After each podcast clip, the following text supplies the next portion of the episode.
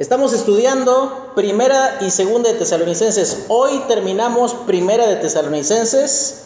Ya, por fin, por fin ya le damos fin a, esta carta que ha sido una bendición para nuestra vida. Estamos estudiando los distintivos de una iglesia sana. Y cada domingo vamos a ir repasando todos los distintivos. El primero, decíamos que una iglesia sana tiene un buen testimonio de, eh, las, del, del, mundo. Y decía que, eh, versículo 1.4 dice, porque conocemos, amados hermanos, vuestra elección. Después decíamos que una iglesia sana está conformada por eh, creyentes y no nada más por simpatizantes. Y ahí hablábamos de cuán necesario era para la vida de cada uno de nosotros poder eh, evaluar su fe y si verdaderamente estábamos andando eh, de acuerdo a la voluntad y a los principios de la palabra de Dios. Después decíamos que una iglesia sana se comporta honestamente, donde decía eh, Pablo, nosotros no procedimos con ustedes con engaño, ni nuestra persuasión vino de mala voluntad. Después decíamos, otro distintivo de una iglesia sana es que una iglesia sana tiene una correcta relación con la palabra de Dios. Y ahí versículo 13 dice, porque este, ustedes recibieron de nosotros la palabra como lo que en verdad es, como la palabra de Dios.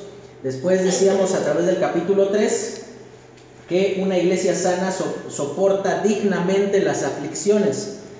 Y ahí decíamos que no es la cuestión de hacerse la víctima, sino es una cuestión de vas a tener que aguantar calor y calor del bueno pero que es una forma de, reconocer que la atención en el momento del sufrimiento no está sobre nosotros, sino en entender que eso es la voluntad de Dios y por esa razón nosotros lo soportamos. Después, una iglesia sana se comporta eh, honorablemente y, decíamos que eh, se comporta eh, moralmente también, de una manera moral correcta donde decía que, eh, que ninguno agravie ni engañe en nada a su hermano, porque el Señor es vengador de todo esto.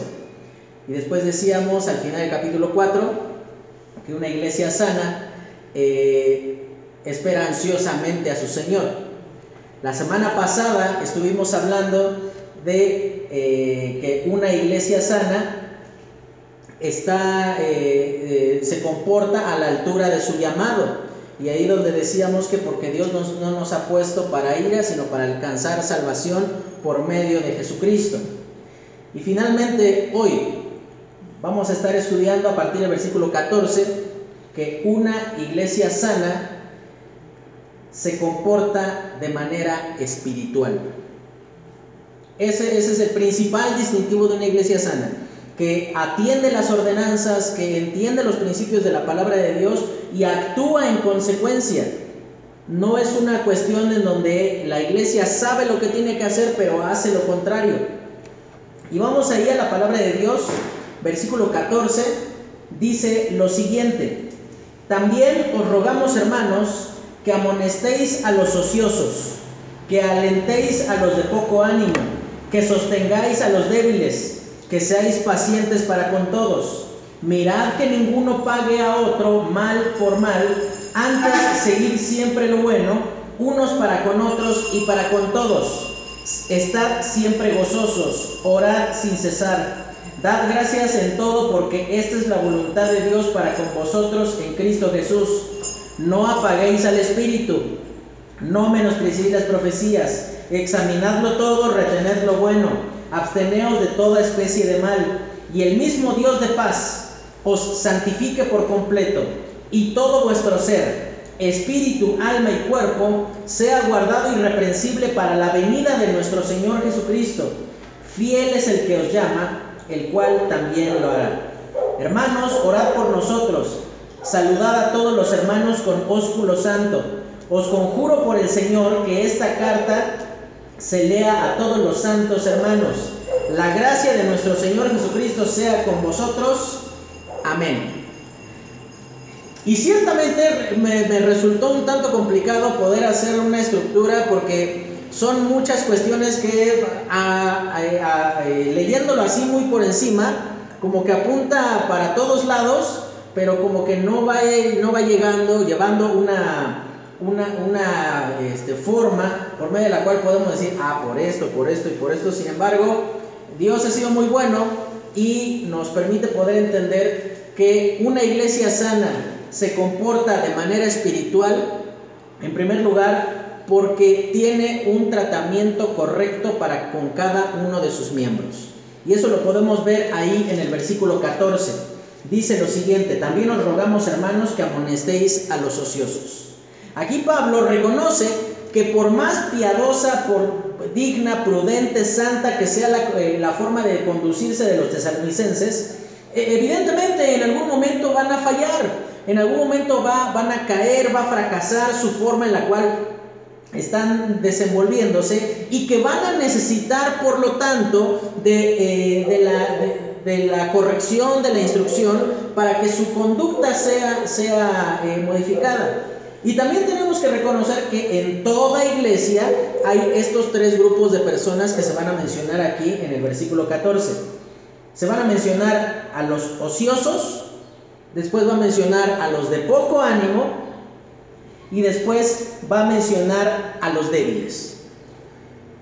Y sabes que una iglesia sana no significa que sea una iglesia perfecta. No existe iglesia perfecta. Si usted encuentra una iglesia perfecta, por favor no vaya, porque la va a echar a perder, porque seguramente usted va a llevar lo malo. Y por esa razón entendemos que aquí en la Iglesia Bautista Faro de Luz no somos perfectos, tenemos muchas cosas que tienen que ser mejoradas, estamos en, proceso de, cambio en cuanto a nuestra vida espiritual, estamos todavía eh, creciendo y avanzando en el conocimiento del Señor y por lo tanto no podemos decir que no tenemos necesidad de corregir nada en nuestra vida. Eh, pero aquí la palabra de Dios dice en primer lugar, con respecto a los ociosos, pero menciona, lo menciona Pablo de una manera tierna. Uno pensaría, porque fíjate, los tres grupos de personas que se, a los que se refiere allí, va a, a tratarlos o van a ser cuestiones que hablan de vicios del alma o del corazón, cosas que están haciéndose mal. Cualquiera de nosotros que, ve que está siendo mal administrada la iglesia, pues inmediatamente sacarías la espada y a mochar cabezas a diestra y siniestra. Sin embargo, fíjate cómo Pablo les dice de una manera tierna a los tesalonicenses, les dice, os rogamos. Y ahí entonces eso nos, nos habla de que Pablo, más que buscar que la letra se cumpla, que la norma esté palomita, cumpliste con lo que tenías que hacer, más que conducirlo de una manera rígida, dura, eh, intolerante o, o golpeadora, por decirlo de alguna forma, por parte de Pablo, él apela a que no tengo que venir con un palo en la mano para motivarte a la obediencia. En primer lugar, la palabra de Dios, y este es el antecedente para lo que vamos a ver en segunda de Tesalonicenses con respecto a las personas que están andando desordenadamente. Fíjate lo que dice ahí segunda de Tesalonicenses capítulo 3 referido a esto. Viste que dice que son los ociosos. ¿Cuál es la imagen que te viene a la mente cuando tú escuchas ocio? Es demasiado tiempo libre que ya no hayas que hacer con él. Y, por esa razón, fíjate lo, la instrucción que Pablo da al respecto. Dice 2 Tesalonicenses capítulo 3, en el versículo 7, porque vosotros mismos sabéis de qué manera debéis imitarnos pues nosotros no anduvimos desordenadamente entre vosotros, ni comimos de balde el pan de nadie, sino que trabajamos con afán y fatiga de día y noche para no ser gravosos a ninguno de vosotros. Y dice más adelante, o versículo 11, porque oímos que algunos de entre vosotros andan desordenadamente, no trabajando en nada. ¿Y qué es lo que produce no trabajar? Inmediatamente dice, sino entremetiéndose en lo ajeno. Es, tienes tanto tiempo libre que en lugar de ocuparte de lo que deberías estar ocupado, trabajando, eh, terminas estando en un lugar que no tienes que estar, haciendo las cosas que no tienes que hacer, dice, entremetiéndose en lo ajeno. Y ahí entonces eso nos habla de que esta cuestión de los ociosos era, digamos, una cuestión, era como el pero de la iglesia, ¿no? De personas que estaban no trabajando, que ellos decían, bueno, dado que abundamos en amor, pues invítame un taco, ¿no, Pedro? Este, oye, ¿por qué no vas y trabajas? ¿Por qué no lavas un carro, este, Carlos? Este, no, es que yo estoy ocupado en las cosas espirituales. Yo, yo oro, yo, yo intercedo al Señor por ustedes, pero... Y, y esto es algo tristemente tan común en las iglesias. En las iglesias siempre va a haber también personas con necesidad legítima. Pero fíjate lo que Pablo dice en 2 Tesalonicenses 3:10, dice, pero también cuando estábamos con vosotros os ordenábamos esto, si alguno no quiere trabajar, que tampoco coma. Aquí no es, no es cuestión de que si alguno no trabaja, que no coma. Es una cuestión donde dice, si alguno no quiere trabajar, entonces que tampoco coma. Y eso habla de que evidentemente hay hermanos que a lo mejor están postrados o están enfermos y están imposibilitados de trabajar. Pero para con aquellos que están enteritos y que todo te funciona como te debe de funcionar, manito, estar después de las 9 de la mañana acostadito, solo que trabajes de velador, pero eso indicaría que estás haciendo mal. Porque el día es para trabajar. Esa, esa cuestión de que no, pues es que estoy buscando algo que pues más acorde conmigo, pues de, una vez te aviso, no vas a encontrar una oferta de trabajo que diga se solicita flojo. No, no, no la va a haber. Y por esa razón dice aquí la palabra de Dios, os rogamos que amonestéis. Y ahí es muy claro lo que dice la palabra de Dios, porque esa palabra amonestar, ahí sí ya no, ahí ya se acaba la ternura, ahí ya se acaba eh, así los cariñitos, y, esa palabra amonestar es muy, muy práctica porque habla de hablar con firmeza a alguien. Y es como si yo dijera, Pedro, ponte a trabajar. Ya deja de estar ahí acostadote hasta las 11 de la mañana y ponte a hacer algo. Estoy poniendo un ejemplo. Cualquier parecido con la realidad es mera nada, no. Pero fíjense eh, en esto. Dice, os rogamos que amonestéis a los ociosos, porque es un pésimo testimonio que un creyente sea flojo. Es la peor recomendación de la fe cristiana que todo el tiempo te estés rascando la panza mientras el vecino está trabajando. Y no estoy diciendo que andes ahí eh, ocupándote de cosas que no te corresponden, sino que el sentido de la palabra ociosos allí habla de perder el tiempo, de dejar pasar las oportunidades, dejar pasar el tiempo y Oye, este, ¿por qué no vas y le ayudas al vecino a recoger su grava y la quiere poner en unos costalitos? Me voy a cansar. No, este, pues mejor algo que nada más tengo que estar dando clic a algo ahí en internet y ni siquiera con los clics trabajas. Y ni siquiera eh, resulta que en los años 80 había una serie de televisión de jóvenes y había un personaje que se llamaba Fatiga. Y ya te imaginarás por qué razón le decían Fatiga. Y Fatiga tenía una frase muy característica de él. Nosotros teníamos a nuestro don Jaimito, pero esta serie era de por allá de Argentina. Don Jaimito decía, no para qué, para evitar la fatiga. Y este personaje de esta serie que decía, decía, Trabajas, te cansas y ¿qué ganas? Mejor no me canso, mejor me ahorro el esfuerzo. Es la peor recomendación que tú como creyente seas un flojo. Y no estoy diciendo que a lo mejor tú vas a decir, no, pues yo tengo un trabajo hermano, entonces esto estoy excluido de responsabilidad sobre esto. También la flojera implica que a lo mejor tú llegas a tu casa y tu esposa está ahí vuelta loca con tus hijos, con que hace la comida, con que tiene que planchar, con que tiene que hacer esto, y tú dices, yo ya cumplí, yo ya fui a trabajar, y las patotas encima de la mesa, y todo se detuvo porque yo ya llegué. Me tienen que atender a mí y lo demás no importa.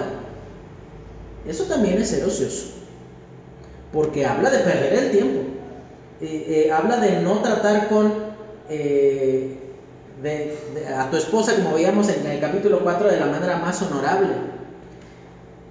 Mira, ¿sabes cuán despreciable es la flojera que siempre el Señor llamó a personas que estaban ocupadas?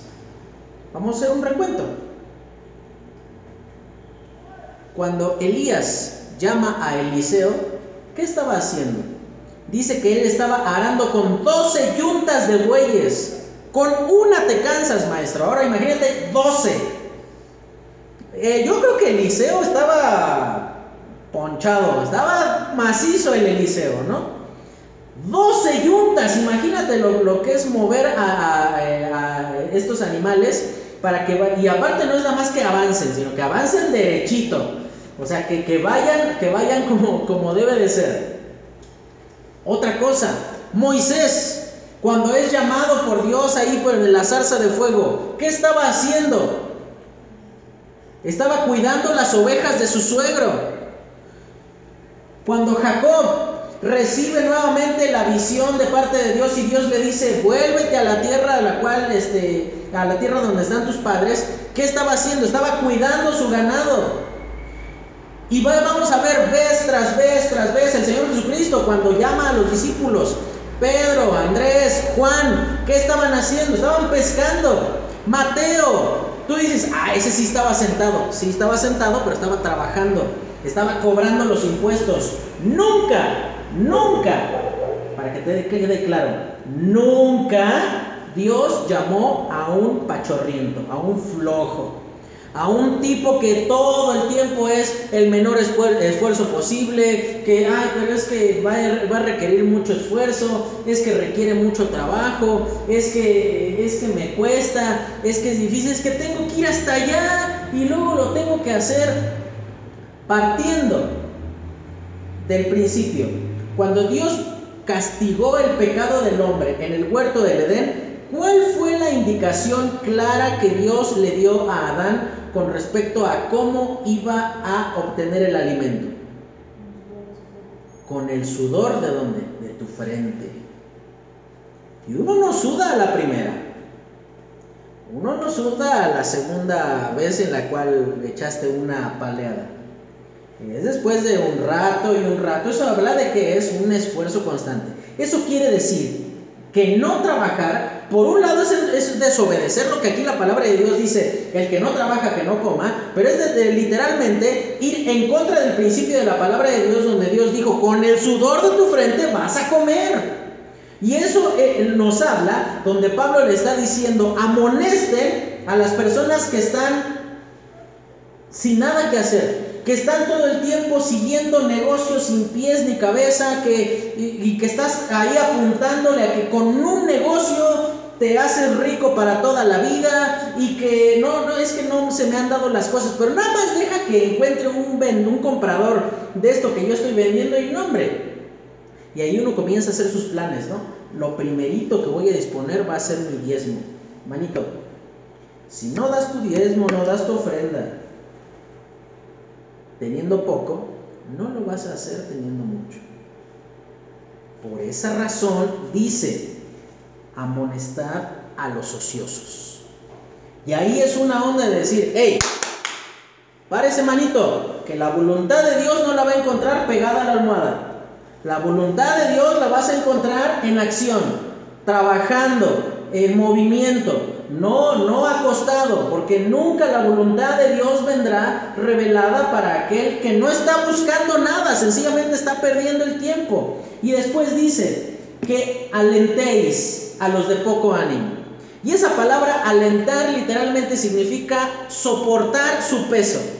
Y, la imagen gráfica que nos transmite la idea de, de, los de poco ánimo habla de que se te doblan las piernas, que, que, que, pierdes ahí la estabilidad. Y ahí también Pablo reconoce que dentro de las iglesias, una iglesia sana eh, eh, trata a cada persona de la forma que, debe de ser tratada. Y ahí le está diciendo a los que están eh, flaqueando, anímalos, soporta sus debilidades, eh, su, falta de ánimo. Y, y por esa razón dice después, y que sostengáis a los débiles. Al débil no lo tienes que medio ahí ir evitando que se caiga. Al débil de tiro lo tienes que cargar y lo tienes que llevar al camino. Y mira, en las iglesias va a haber todas esas personas. Va a haber el que nada más está perdiendo el tiempo, va a haber el que constantemente se desanima. Esa palabra poco ánimo significa ánimo corto. Habla de que eh, te asustas por cualquier cosa, te preocupas por cualquier cosa, y no estoy diciendo, ah, es cualquier cosa no tener trabajo, no. Estoy diciendo que la preocupación es resultante de que nosotros consideramos que Dios no está teniendo cuidado de nosotros. Y entonces dice que seáis pacientes para con todos. Yo no me imagino a Pablo con un palo yéndolo a despertar al ocioso. No me imagino a Pablo a coscorrones diciéndole al de poco ánimo, otra vez vas a empezar a dudar. No me imagino a, a Pablo ahí al débil, ahí metiéndole un patadón en el piso diciendo, ya párate, ya deja de hacerle al cuento. No, ahí dice, sed pacientes para con todos. Y esto habla de que la salud de una iglesia está en virtud de que a cada persona, en el nivel y en el punto espiritual en el cual se encuentra, en conjunto, no nada más el pastor, no nada más los líderes, todos se animan y se alientan mutuamente para decir, vamos adelante. Pero es que me produce temor, yo te acompaño, vamos adelante. Ese es un distintivo de una iglesia sana, que todos juntos trabajan por la salud espiritual de su compañero, no nada más de la propia. Y entonces por esa razón dice el versículo 15, mirad que ninguno pague a otro mal por mal. Y aquí también un distintivo de una iglesia sana decíamos que se comporta espiritualmente con respecto a la venganza. Y aquí dice, mirad que ninguno pague a otro mal por mal, antes seguid siempre lo bueno unos para con otros y para con todos. Como mexicanos, nos han enseñado de que si te pegan, pégale. Y pégale dos veces para que no le queden ganas de volverte a pegar. Yo me acuerdo, cuando era chico, la verdad era de esos niños chillones. Esos que me hacían algo y y venía llorando, ¿no? Y yo creo que desesperé tanto a mi papá. Tenía un primo, no tengo, se llama Octavio, mi primo. Era más chico que yo, menos de un año, pero él siempre me pegaba. Y me acuerdo que hasta que un día mi papá me dijo, si tú vuelves a venir llorando, yo te voy a pegar a ti. Y ahora ya me salió peor el negocio, porque no nada más le tenía miedo a mi primo, sino que ahora le tenía miedo a mi papá. Y tristemente, ¿sabes cuál? Eso fue el detonante para que yo dijera, nunca más nadie me va a pegar. Y ahora yo era el niño pegón, ¿no? O sea, pasé de ser el chillón a ser el pegón. Pero aquí el principio de la palabra de Dios, la salud espiritual de una iglesia o de los creyentes está en virtud de que sabes tratar apropiadamente la maldad del mundo en el cual tú te encuentras.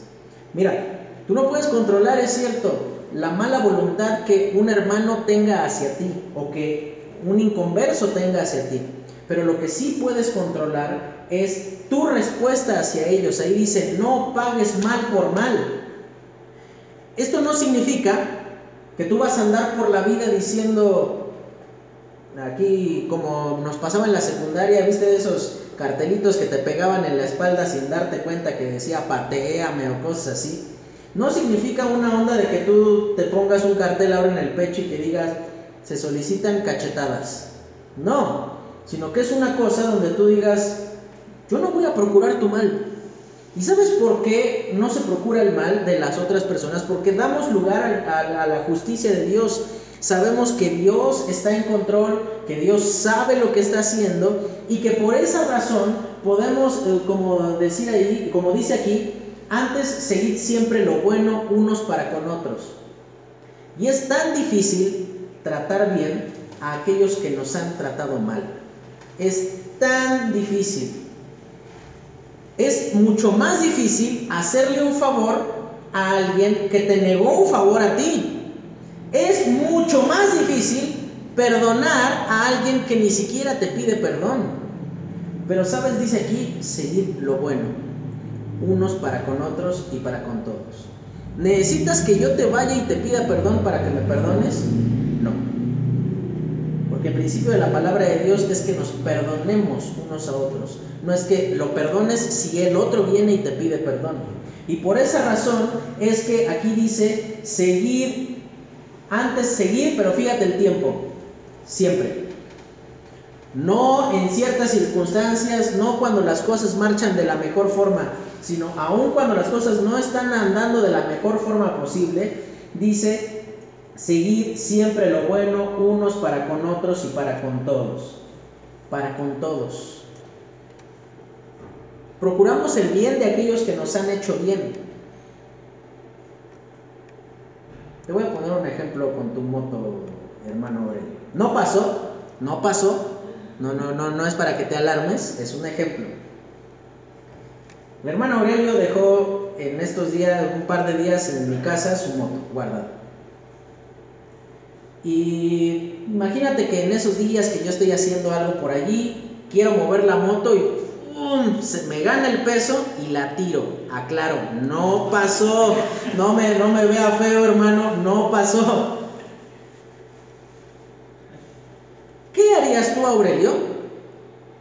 La próxima vez que necesites guardar tu moto, ¿la volverías a llevar a mi casa? No. Sí, porque tú dirías, no, para que me la vuelvan a tirar, te la voy a devolver toda rayada, sin un espejo. Imagínate, pero dice seguir lo bueno siempre. Y esto también nos habla de dos cosas. Cuando las personas actúan mal contra nosotros, nosotros ya quedamos predispuestos con las personas, ¿no? Decimos, listo, yo te ayudé, pero nunca más lo vuelvo a hacer. Eso está mal, porque estás pagando mal por mal, porque estás actuando de la misma manera que ellos actuaron contigo. Y por esa razón dice, seguir lo bueno siempre unos para con otros y para con todos, para con los que te han hecho bien, pero también para con los que te han hecho mal. Y normalmente dimensionamos los daños en términos materiales, ¿no? Pero sabes, hermano, no todos los daños en nuestra vida se miden en términos materiales.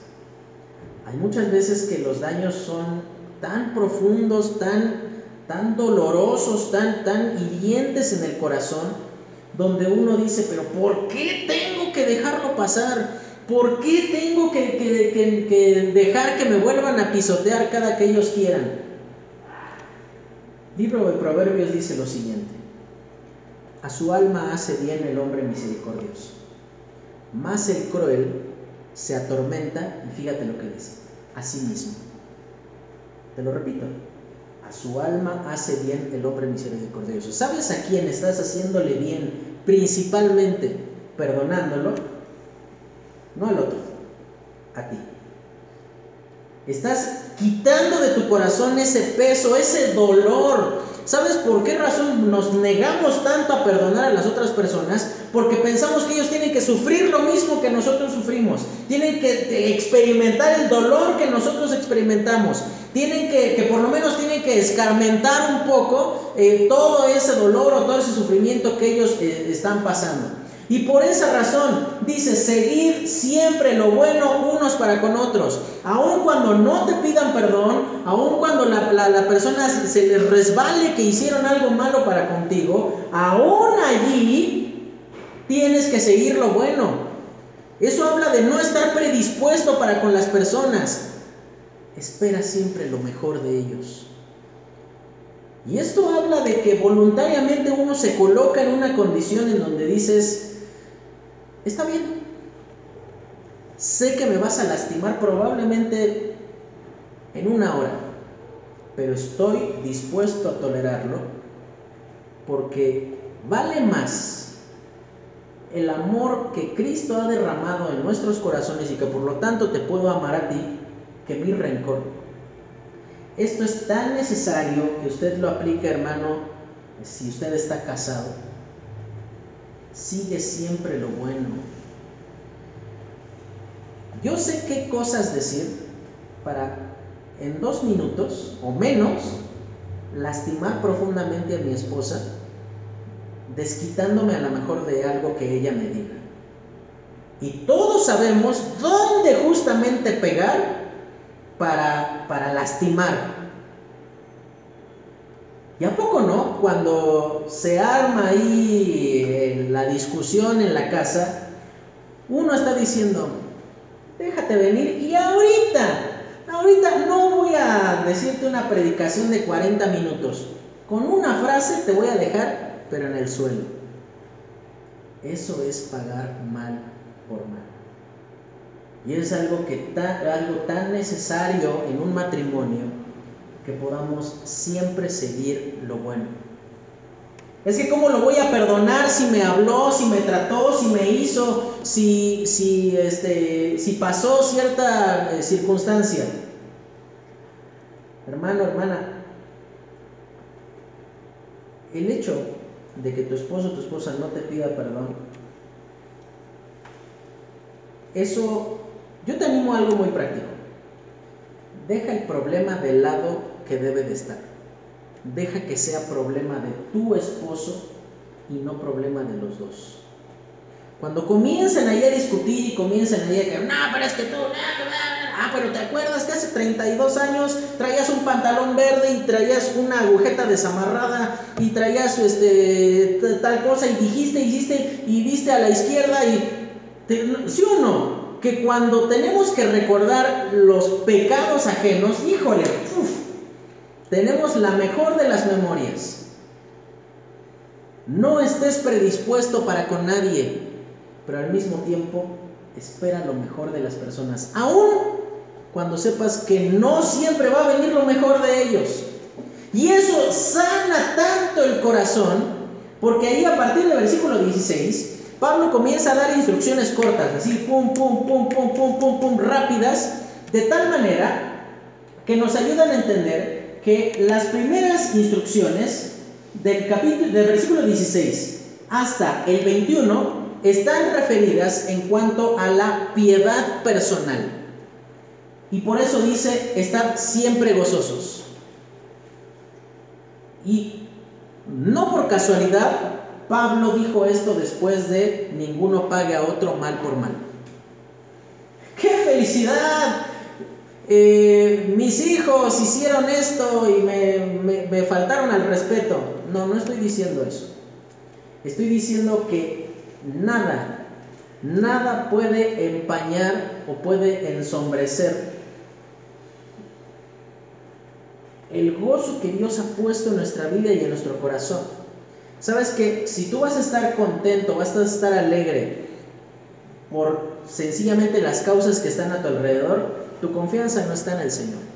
Tu confianza está en lo buenas que puedan ser esas circunstancias y no en el Dios bueno que te coloca en medio de ellas. Por esa razón dice, estad siempre gozosos. Que responde favor con la mejor de las actitudes ante lo que Dios permita que esté ocurriendo. ¿Tengo que estar brincando de gusto el día que Dios se lleve a mi mamá? No. Evidentemente hay un profundo dolor y un quebranto y qué bendición sería que tu mamá sea creyente. Pero aún si no lo es, ¿sabes de qué puede estar gozoso tu corazón? sabiendo de que tú tienes esperanza. Siempre el gozo está fundamentado en que hay una verdad que hemos entendido. La alegría que el mundo da es por lo que experimenta, por lo circunstancial. El gozo del Señor es resultado de lo que hemos entendido, de que Dios es suficiente y por esa razón continúa diciendo, orad sin cesar, Dad gracias en todo, porque esa es la voluntad de Dios para con vosotros en Cristo Jesús. Y aquí está hablando de cuestiones de piedad personal. Dice, orar sin cesar. Es decir, que no habla de que orar es algo que se realiza los jueves en la noche, en nuestro caso a las 7, ¿no? Que es la, la reunión de oración en la iglesia. No, sino que la oración es algo en lo cual la gran, gran mayoría de los creyentes fallamos profundamente. Porque oramos a la hora de comer, oramos a, si bien nos va, antes de dormir, y oramos en la iglesia. Pero la oración con la cual Pablo se refiere, y si tú te, eh, te fijas, yo te animo a algo en tu casa. Fíjate las cartas escritas por Pablo, aún por el apóstol Juan o por Pedro, y sabes en qué coinciden todos ellos cuando comienzan sus cartas. Todos absolutamente hacen mención a que están orando por las personas. Todos. Y eso habla de que es, una muestra de piedad verdadera, de que tomas de tu tiempo y requiere de suma disciplina. Porque a poco no te pasa que comienzas a orar y te acuerdas de algo que, que dejaste los frijoles en la estufa y ya te saliste de esa cuestión pero es tan necesario crecer en esa disciplina personal de ir, disponer un tiempo y muchas veces, ¿por qué mucha gente desprecia la oración? Porque piensa que está perdiendo el tiempo, piensa que no está haciendo nada. Cuando en realidad Dios no necesita de tus esfuerzos, ni de los míos, ni de nuestras capacidades, ni de nuestras planificaciones, ni de nuestros recursos para hacer lo que es su voluntad. Y, por, y Dios ha dispuesto de ese medio por, eh, para que tú y yo podamos ir avanzando y creciendo espiritualmente. Y ahí dice dentro de la oración que tienes que hacer, da gracias por todo. Aún da gracias por aquellas cosas en las cuales Dios te dijo que no. Y es tan complicado dar gracias por lo que Dios dijo no. Y no voy a poner ejemplos porque no me compete hacerlo, pero todos sabemos ese profundo deseo de nuestro corazón que hasta el día de hoy Dios ha dicho no. Pero es que Señor, no estoy pidiendo algo malo, no estoy pidiendo fuera de tu voluntad, no, no estoy pidiendo algo para mi propio placer. Sí, pero no. Da gracias por todo. Y somos sumamente agradecidos cuando Dios nos responde y cuando Él en su gracia nos, eh, nos muestra su, bondad, proveyéndonos y, y contestando nuestras oraciones. Pero creo que también sería importante que tomáramos un tiempo personal, muy en lo, en lo íntimo y en lo privado, y que podamos decir, Señor, gracias por todas las veces que tú me dijiste no. Y esa es una muestra de verdadera piedad personal. Dar gracias porque, y voy a mencionar cosas sensibles. Gracias Señor porque me quitaste mi trabajo. Gracias Señor porque tocaste mi salud. Gracias Señor porque eh, tú permitiste que sucediera esta circunstancia con mi esposo, con mis hijos. Gracias Señor por eso. Mira, el asunto de ser agradecidos no es ser agradecidos por lo bueno, sino aquí dice por todo. Y, menciona la razón, dice, porque esa es la voluntad para con vosotros, y menciona la fuente en Cristo Jesús. ¿Sabes qué significa eso? En Cristo Jesús, la voluntad de Dios para con vosotros en Cristo Jesús, y es algo padrísimo. Significa que la voluntad de Dios significa, eh, eh, la voluntad de Dios te colocó en esa circunstancia junto con Cristo. Y eso amplía las cosas, ¿no? Porque eso quiere decir que estoy sin trabajo, pero Cristo me está acompañando en esa circunstancia sin trabajo. Que mi salud ha sido afectada, pero Cristo me está acompañando en esas circunstancias donde mi salud está sufriendo que estoy pasando por un problema muy grave con mis, hijos, con mi esposa, con mi jefe en mi trabajo, y Cristo me está acompañando por porque sabes cuál es la voluntad de Dios, qué es lo que dijo el Señor Jesucristo cuando estaba ascendiendo a los cielos. Y aquí yo estoy con vosotros. Ese era un buen momento para decir amén, pero es una forma de decir, gracias Señor porque no nos dejaste solos no nos dejaste a nuestra suerte. En medio del dolor, en medio del sufrimiento, en medio de la necesidad, tú estás conmigo. Y eso alienta el corazón para lo que continúa. Y dice el versículo 19 y 20, no apaguéis el espíritu, no menospreciéis las profecías. Y habla de que también la piedad personal tiene una correcta relación con la persona de Dios y con su palabra. No apagar al espíritu es un mandato muy claro y concreto con respecto a que por medio del pecado nosotros vamos haciendo menos audible la voz de Dios en nuestro ser, de tal manera que vamos endureciendo nuestro corazón. Mira, no te engañes. No es que Dios cambió de parecer con ese noviecito que tienes, con esa noviecita que tienes, y donde Dios comenzó a decir, pues igual no está tan mal. No, ¿sabes qué fue lo que pasó? Que endureciste tu corazón ante la voz de Dios y por esa razón ya no escuchas donde Dios te dice, por ahí no es. Y la peor cosa que te puede ocurrir como creyente es que Dios te deje a tu entera voluntad. Que te deje seguir por el camino que tanto anhelas seguir. Y sabes, lo único que experimentarás en esa condición es sufrimiento y dolor. Por esa razón dice, no apaguéis al espíritu, es un medio de protección. Mira, yo puedo ir manejando por la, eh, por la autopista de noche y yo puedo decidir apagar las luces y todavía el carro sigue funcionando, pero ¿sabes cuál es el problema? No sé hacia dónde me dirijo. La, la, presencia del Espíritu Santo es algo garantizado, nunca se irá de nosotros. Pero qué triste que teniendo la guía, la dirección, la suficiencia de Dios en nuestra vida, decides ir y buscar esa guía, esa suficiencia en otra cosa que no es Dios. Y por eso dice, no menospreciéis las escrituras. El resultado inmediato de menospreciar a Dios en mi vida es que yo menosprecie su palabra. Y por esa razón es que te resulta tan difícil pasar tiempo con la escritura, porque lo primero que pasó es que menospreciaste al Dios de la escritura. Y por eso, eh, por eso menciona aquí, no menospreciéis. El sentido de la palabra menospreciar aquí habla de tener en poco, de decir, ah, pues, pues sí, ahí está, pero no pasa nada si no está. O sea, es, es irrelevante, es sustituible, es intrascendente. Y termina diciendo allí con respecto a esto.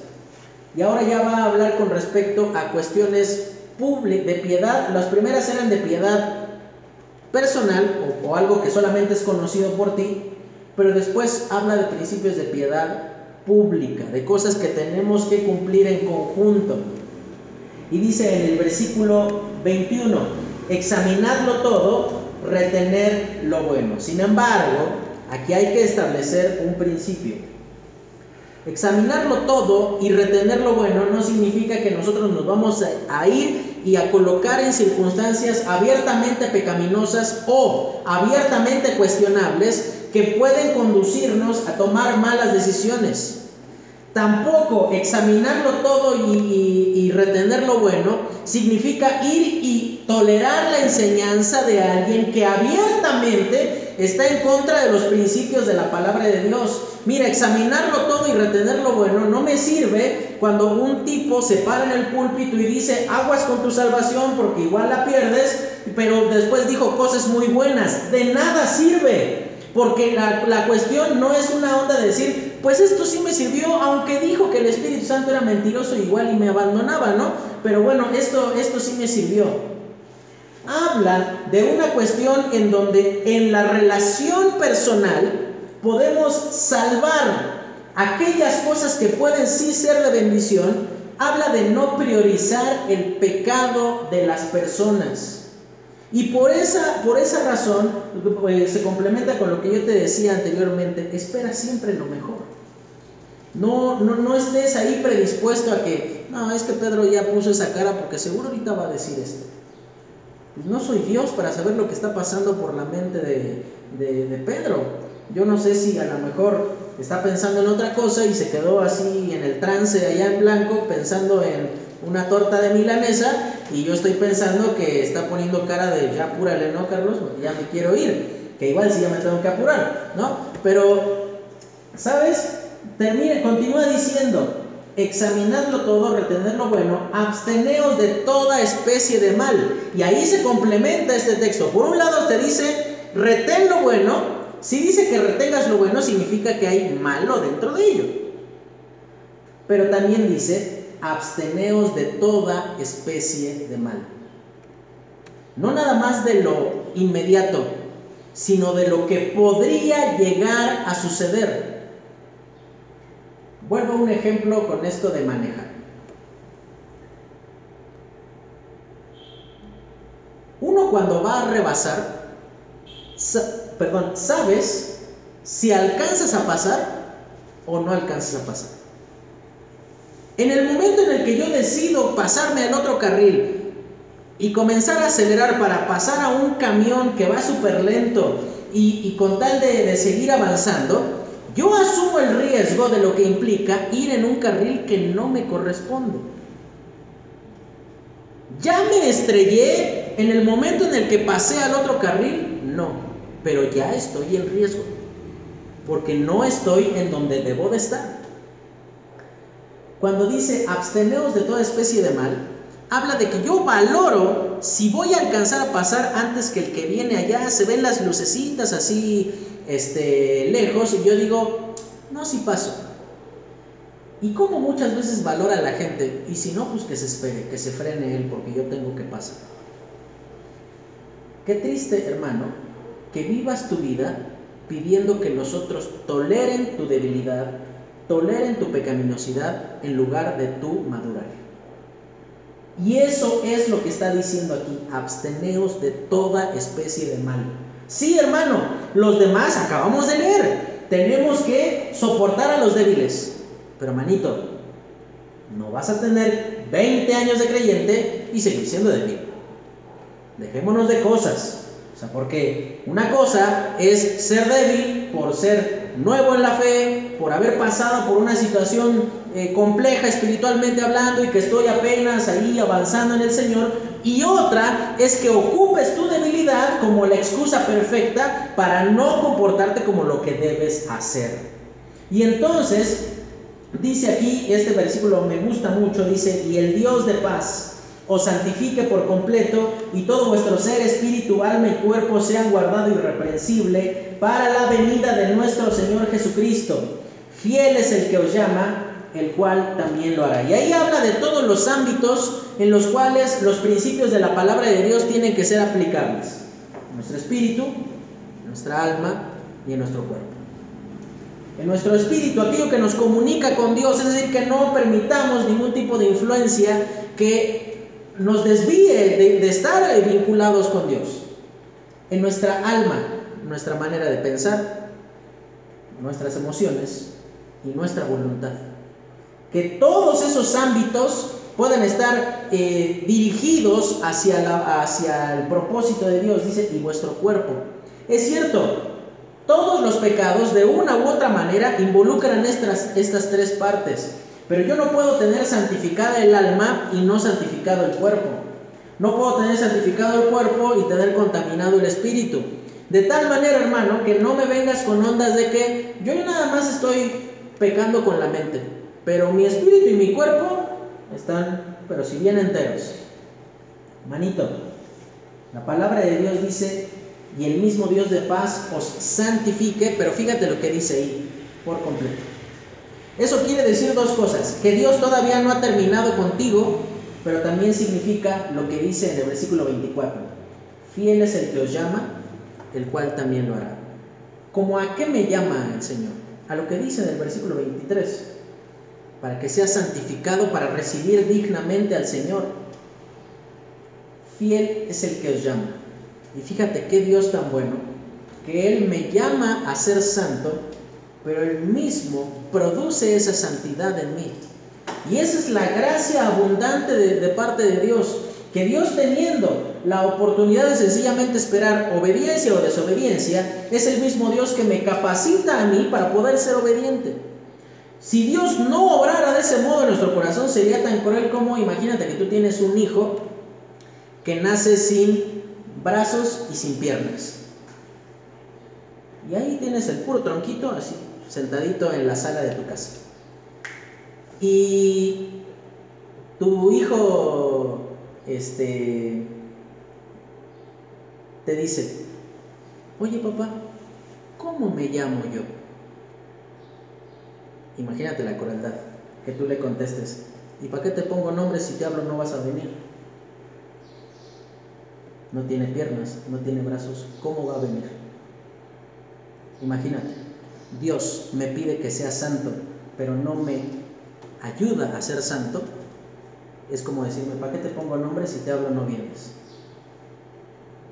Esa es la buena mano de Dios produciendo esa santidad en mi vida y en mi corazón, permitiendo que yo sea santo para que yo le pueda obedecer. Eso habla entonces de que la voluntad de Dios es que sí, que yo le obedezca, pero Él obra en mí para que yo sea obediente. Y entonces termina. Versículo 25, hermanos, orad por nosotros, saludad a todos los hermanos con ósculos santos, conjuro por el Señor que esta carta se lea entre los santos hermanos. La gracia de nuestro Señor Jesucristo sea con vosotros. Amén. Finalmente, una iglesia sana tiene una cordial relación entre sus miembros. Esas ondas de que no sabes ni cómo se llama el hermano, de que pasas y no lo saludas. Fíjate el tipo de saludo. No quiero incomodar, no, no quiero establecer como un principio de que eh, aquí dice la Biblia que así nos tenemos que saludar. ¿Sabes qué es ósculo santo?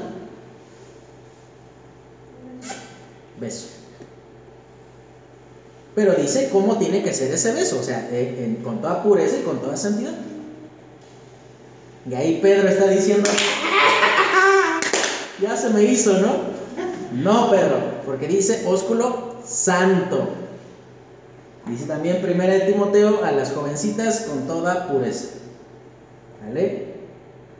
Aquí no habla de una relación inadecuada, que, que tu hermano llegues y le des el beso aquí pegado, eh, como tristemente, eh, en algún momento nosotros junto con mi esposa estábamos en un lugar donde había un hermano que, pero se veía que así le buscaba, pero así darle el beso aquí a las hermanas, y tú dices, ¿cómo por qué hacerlo así?